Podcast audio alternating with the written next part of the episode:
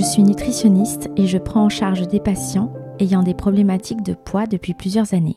Dans cet exercice qu'est la prise en charge individuelle, il est d'usage de retracer l'histoire du poids, c'est-à-dire le parcours qui a conduit le patient au poids actuellement atteint. Je reçois ces histoires avec toujours le même émerveillement, celui de l'authenticité, de la singularité et de la profondeur avec lesquelles les patients se racontent. Ils me racontent une histoire influencée par leur corps et un corps influencé par leur histoire. Ils expriment leur moi profond qui les renvoie à une réalité qu'ils perçoivent comme permanente et inaltérable. Une patiente me dit un jour Je ne trouve personne d'assez attentif pour écouter ce que mon histoire a fait à mon corps. Alors, c'est ce que je vous suggère, le temps d'un épisode, de l'attention et de la bienveillance qui susciteront peut-être une résonance personnelle. Je suis Magalina Pio et vous écoutez le sixième épisode de Poids et moi consacré à Corinne. Nous avons fait un sacré chemin ensemble et j'aime dire que nous avons perdu 15 kilos pour de vrai. Avec Corinne, mon approche itérative a pris tout son sens. Les consultations successives se nourrissant des expériences précédentes avec une agilité et adaptabilité qui nous ont permis de sans cesse franchir des étapes. Son parcours est marqué par sa force et sa persévérance. La force à s'obliger à l'observation, à l'identification de ses croyances, à la remise en question, à me freiner aussi quand elle jugeait que ça allait trop vite pour elle, et c'est rare dans notre monde où les demandes sont souvent appuyées par tant d'impatience sous peine d'abandonner. La persévérance à se convaincre qu'elle va avancer quels que soient les événements qui déséquilibrent la nouvelle harmonie atteinte. Je profite de cet épisode pour la remercier de sa confiance qui nous a permis de construire cette alliance avec tant de bienveillance et de respect.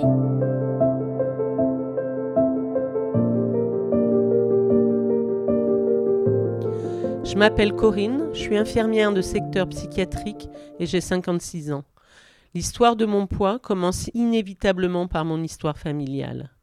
Mes parents sont nés dans les années 40 en Vendée, durant la guerre, avec toutes les restrictions alimentaires que cela impliquait, les pénuries de nourriture et le rationnement. Ils ont manqué de nourriture, ce qui a sûrement influencé leur comportement sur leur façon de me nourrir. Tous les deux ouvriers, ils ont travaillé dur toute leur vie pour acquérir un confort de vie matériel et nous apporter ce dont nous avions besoin. Le couple de mes parents était souvent en conflit, et j'ai souvenir de fortes disputes entre eux qui m'ont marqué au moment de mon adolescence. Avec le recul, je crois pouvoir dire que ma mère était déprimée. J'étais plutôt proche de mon père et mon frère proche de ma mère. À la maison, nous n'avions pas appris à montrer et exprimer nos sentiments. Les émotions n'étaient pas non plus vraiment autorisées. Il fallait être fort et avoir du caractère. Il faut dire que même ayant eu une éducation dure, n'ont pas pu nous apprendre des choses différentes de ce qu'ils connaissaient. À table, nous avions des repas copieux et abondants avec l'obligation de finir notre assiette. Il ne fallait pas gâcher la nourriture. Mes parents ne se demandaient jamais si nous avions faim ou pas. Il fallait manger, un point c'est tout. J'ai donc appris à manger en grande quantité sans me poser de questions, comme si il fallait faire des réserves, ou prendre de l'avance, au cas où nous n'aurions pas à manger le lendemain. Ce qui n'était pas le cas, bien sûr, mais certainement un comportement en lien avec leur histoire. Ceci donnant lieu à des réflexions comme Allez, il faut mieux faire envie que pitié. Mange, on ne sait pas qui te mangera demain. Ah, t'as un bon coup de fourchette. Tu es une bonne vivante. Faut manger si tu ne veux pas être malade. Cela ne m'a jamais posé de problème puisque j'étais très gourmande et gourmet. Et puis il fallait faire honneur au plat lorsque nous étions invités, même à la maison d'ailleurs. Il était bien vu de se resservir une deuxième fois, cela signifiait que c'était bon et donc pris comme un compliment pour la cuisinière. Il était difficile de refuser un deuxième passage des plats sans vexer ou avoir à s'expliquer. Quoi, c'est pas bon? T'es au régime? J'ai donc souvent capitulé. De toute façon, même si on refusait, on se retrouvait avec une louche dans l'assiette sans avoir eu le temps de dire non. Je ressortais donc souvent de table plus que repu, avec un sentiment permanent de trop-plein. Manger équivalait à faire plaisir. J'ai souvenir de ma grand-mère paternelle qui traitait mes amis un peu minces de planche à. Je dirais donc que j'ai appris à manger en grande quantité durant toute mon enfance. À l'adolescence et jeune fille, alors que je me plaignais parfois de mon poids, on me répondait Mais non, cette famille, tu es charpentée comme tes tantes paternelles. Autant d'habitudes et de croyances qui ont conditionné mon comportement alimentaire. Je suis partie relativement jeune du domicile de mes parents. J'avais 17 ans, âge auquel j'ai eu mon bac. En attendant de pouvoir rentrer à l'école d'infirmière, j'ai donc dû travailler durant un an, poussée par une envie d'être libre et autonome, mais également par le désir de m'éloigner des conflits parentaux. J'ai pris mon envol et déménagé pour intégrer cette année-là des chambres d'étudiants, puis, à mon premier salaire, un appartement. La question de savoir comment je m'alimentais à cette période ne s'est jamais posée. Une vie de patachon, festive, avec les copains, beaucoup de restaurants. J'ai toujours fait du sport dès mon plus jeune âge. Il était conseillé aux parents à cette époque de faire pratiquer un sport à leur enfant. Mon choix s'est porté sur la natation. J'y ai vite pris goût et trouvé une façon pour moi de réguler mon trop-plein d'énergie, mon impulsivité. Lorsque je suis partie de chez mes parents, j'ai intensifié ma pratique du sport qui est devenue quotidienne, presque addictive. Je crois pouvoir dire aujourd'hui, heureusement, cela m'a permis de maintenir mon poids en éliminant l'excès de calories que j'ingérais. Le sport me permettait de me sentir bien dans mon corps, de réguler mes émotions parfois très intenses. En effet, la quantité de nourriture que j'avais pris l'habitude d'absorber impressionnait mon entourage amical et professionnel. On me demandait toujours Mais où est-ce que tu mets tout ce que tu manges? À cette époque, je n'étais pas mince, mais pas en surpoids non plus. Et j'entendais dans cette réflexion Comment fais-tu pour ne pas être plus grosse? Je pense que mon comportement vis-à-vis de la nourriture était compulsif, comme si j'allais manquer, parfois encore un peu aujourd'hui. Je faisais partie des personnes qui se jettent sur les buffets par peur de ne pas en avoir assez. J'ai honte quand j'y repense. Besoin de me remplir, de combler un manque, un vide. Je ne peux parler de mon poids sans parler de la branche familiale côté maternel. Alors là, rien à voir. Aucune identification possible. Des personnes très minces. Mon frère a hérité de leur gène. Ça ne pouvait pas être moi, bien sûr. Il m'est difficile de parler de ma mère aujourd'hui. Nous n'avons jamais été proches. Les liens mère-fille n'ont pas existé, ne se sont pas faits. Nous ne nous aimions pas, n'avions aucun point commun. Je n'ai jamais senti d'amour venant d'elle. Elle avait toujours des phrases blessantes. Peut-être que la sensation de vide est venue de là. C'est comme ça. Elle était aux antipodes de ce que je suis. Très féminine, très mince, toujours tirée à quatre épingles, maquillée. Et moi, sportive, charpentée, décontractée, nature, voire garçon manqué. Elle m'a souvent fait des réflexions sur mon poids, m'observait quand je rentrais après quelques semaines me disant Tu n'aurais pas un peu grossi? mais me collait une brioche sous le nez à laquelle je ne pouvais pas résister. C'est ce que j'appellerais aujourd'hui des injonctions paradoxales. Il y en avait beaucoup. Nous étions toujours en conflit, elle était souvent blessante et culpabilisante. Je savais que je n'étais pas la fille qu'elle aurait souhaitée. D'ailleurs, lorsque ma belle-sœur est arrivée dans la famille, j'ai entendu. Elle est la fille que j'aurais aimé avoir. J'étais en colère, chaque émotion négative culpabilité, déception, regret me poussaient vers l'absorption de nourriture.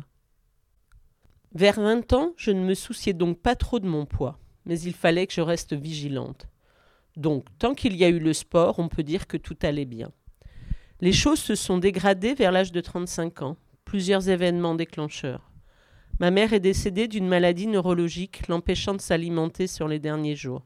Cela m'a beaucoup marqué, je me suis sentie impuissante, vide, avec tellement de regrets de ne pas avoir réussi à tisser des liens avec elle, de ne pas avoir connu l'amour maternel. J'avais pitié d'elle les dernières années, cela nous a un peu rapprochés. J'ai essayé de l'aimer. Je ressentais de la colère, une profonde tristesse et tellement de regrets. Puis j'ai changé de vie radicalement. Je suis partie vivre seule à la campagne. J'ai arrêté de fumer, mais également le sport. J'ai fait une overdose de sport. Mon corps commençait à me donner des signes de fatigue, à être douloureux. Ma vie sociale était intense et chargée. J'ai ressenti un besoin de me poser, de me reposer, de calme, de me recentrer sur moi. Je pense que tous ces facteurs ont influencé ma prise de poids. Au début, je n'y ai pas prêté attention. Trois kilos par an, cela ne me semblait pas important, j'allais les perdre. Mais tous les ans, il y en avait trois de plus. Cela pendant dix ans. Je vous laisse faire le calcul. Je n'arrivais pas à réagir. Mon corps changeait, mais je n'en prenais pas conscience. Dans ma tête, j'avais toujours le même corps. Plus de sport, donc plus d'opportunités pour évacuer mes tensions. La seule chose qui me permettait de m'apaiser, c'était la nourriture. Je refusais qu'on me prenne en photo pour éviter d'être confronté à mon image. J'arrivais de moins en moins à avoir même une petite activité physique. Je culpabilisais et, comme à mon habitude, pour me réconforter, je mangeais. Au vu des liens que j'entretenais avec la nourriture, je me suis retrouvé dans un cercle infernal sans réussir à en sortir. La réponse à chaque émotion négative ou positive, comme l'anxiété, la tristesse, mais aussi les moments festifs, la convivialité et la joie, avait la même réponse manger. Lorsque mon corps a commencé à devenir vraiment douloureux, j'ai réalisé qu'il fallait que je consulte, sans grande conviction. J'ai bien sûr tenté quelques régimes, sans succès ou temporaires, mais les réflexions de mon entourage étaient devenues insupportables, le regard des gens que je sentais sur moi également, surtout ceux qui m'avaient connu autrement. J'ai rencontré Magali qui m'a accompagné sur un long chemin. J'ai compris que j'avais perdu toutes mes sensations corporelles. J'ai appris à faire la différence entre faim et envie, entre rassasiement et trop-plein. J'ai réappris à me sentir dans mon corps. J'ai découvert ce que pouvait être la sensation de faim, même si c'était très léger. Cela va vous paraître bizarre, mais c'est quelque chose que je ne connaissais pas, qui correspondait plutôt à une envie de manger ou pas. J'ai compris que je n'avais jamais eu les codes.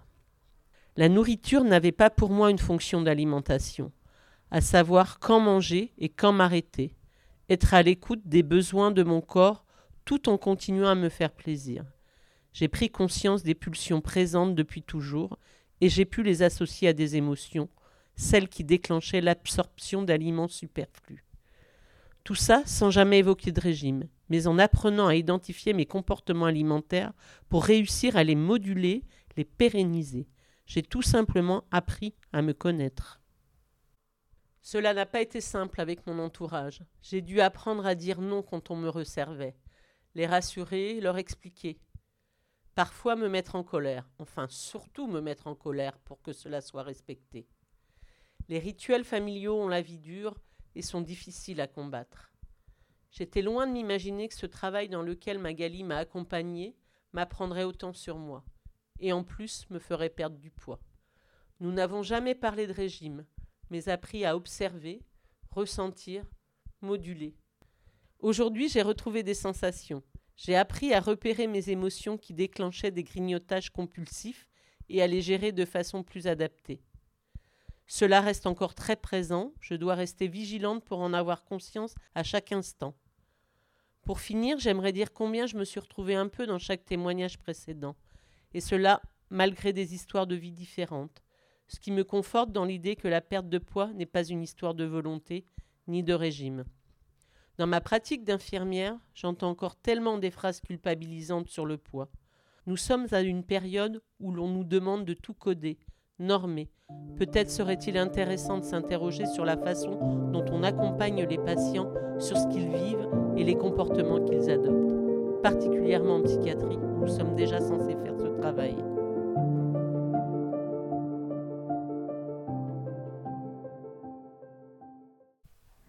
Si ce podcast vous interpelle, vous allez peut-être adhérer à l'idée de venir partager votre expérience à mon micro. Pour cela, je vous invite à me laisser un message sur le site ma-diététique-santé.fr dans la rubrique podcast poids et moi. Tous les mois, vous pourrez retrouver un nouvel épisode sur vos applications de podcast préférées. Pensez à autoriser les notifications pour en avoir connaissance. Et j'accepterai avec le plus grand bonheur vos 5 étoiles et vos commentaires bienveillants qui salueront le courage et l'investissement de mes patients et m'alimenteront personnellement pour la suite de cette merveilleuse aventure.